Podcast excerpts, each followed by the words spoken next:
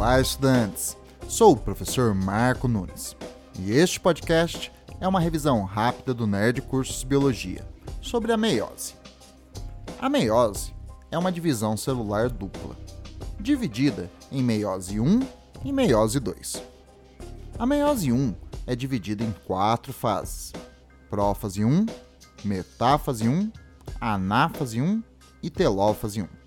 Durante a prófase 1, ocorre a desorganização do núcleo interfásico, ocorrendo a fragmentação da carioteca, o desaparecimento do nucleolo e o início da espiralização da cromatina em cromossomos.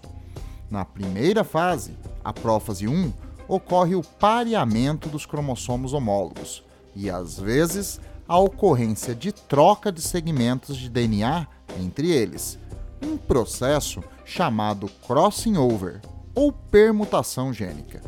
Este processo é de grande importância biológica, pois é uma fonte de variabilidade genética para o processo evolutivo.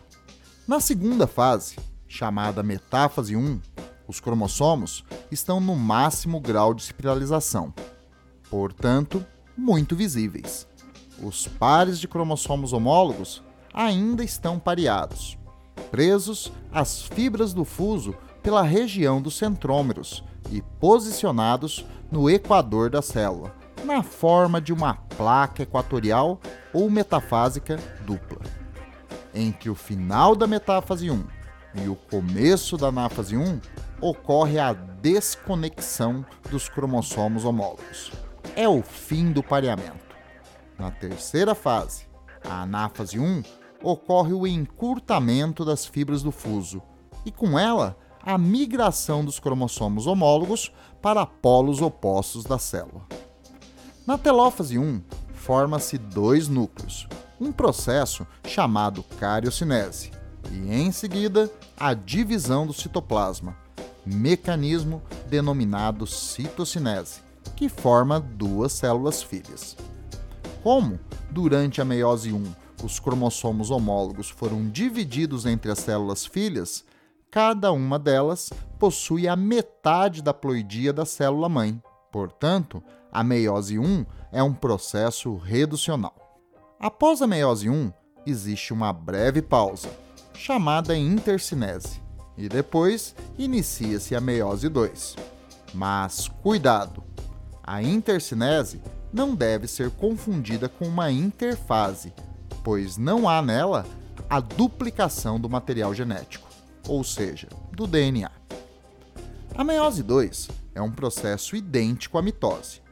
É dividida em quatro fases: prófase 2, metáfase 2, anáfase 2 e telófase 2. Na prófase 2, cada célula formada no final da meiose 1 tem um núcleo desorganizado, ocorrendo a fragmentação da carioteca. Na metáfase 2, os cromossomos atingem novamente o máximo grau de espiralização, estando, portanto, muito visíveis.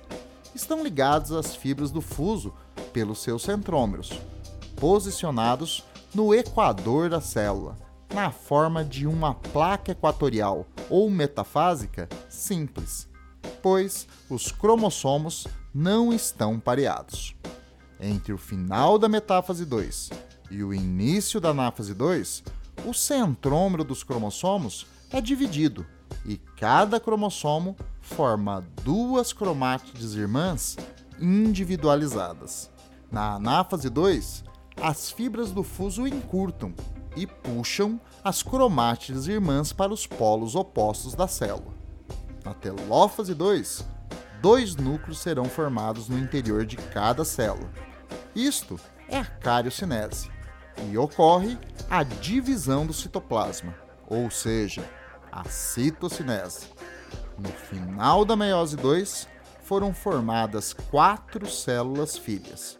Como elas possuem a mesma ploidia das células formadas no final da meiose 1, disse que a meiose 2 é uma divisão equacional. Deixando bem claro, a meiose 1 é reducional.